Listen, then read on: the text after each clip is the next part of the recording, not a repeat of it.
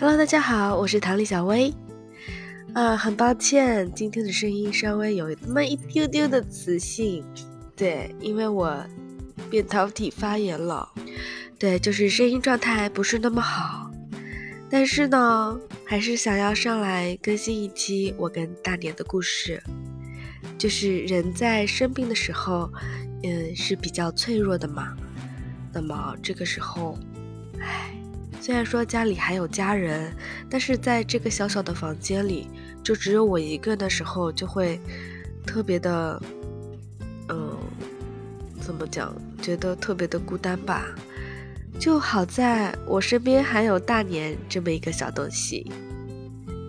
就我这两天因为感冒，然后有点扁桃体发炎，嗯，就身体状况不是很好嘛，就特别容易累。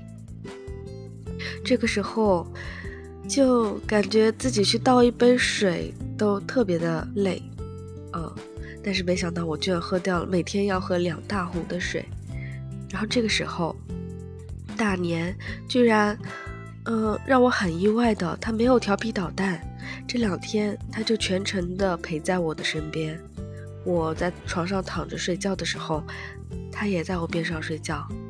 甚至还会钻我的被窝，钻到我的被窝里面来跟我一起睡觉，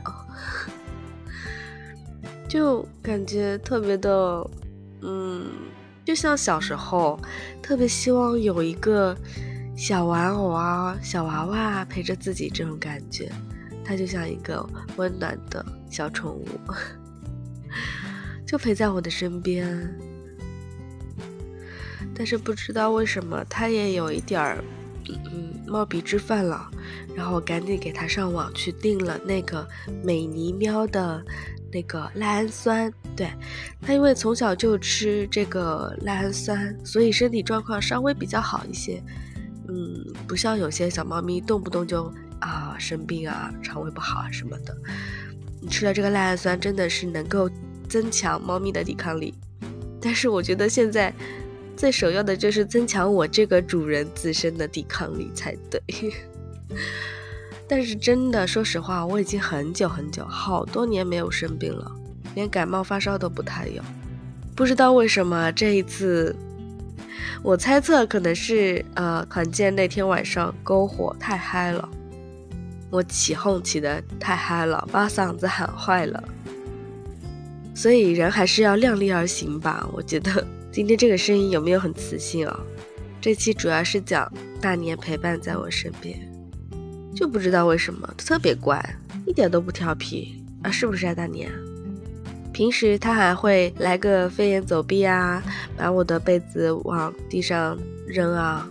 这次我的杯子一直放在我的床头柜上，他都没有去碰过它。然后到半夜的时候，他会自己走到。他会自己到我的床边，要么睡在我的被子里，要么睡在我的嗯枕头上，要么就睡在我的被子外面。最最过分的就是，他会睡在，他会睡在我被子上面，就是我脚没办法动了，我就得保持那个姿势，一直保持着，动不了那种。这是他最过分的地方。唉。怎么办呢？又爱又恨。然后天气呢也冷了，希望大家也能注意保暖，保重身体哦。嗯，这期就这样吧。这期的声音可能会稍微有那么一些不太好，嗯，也希望大家多多体谅。嗯，那我们下期见喽，拜拜。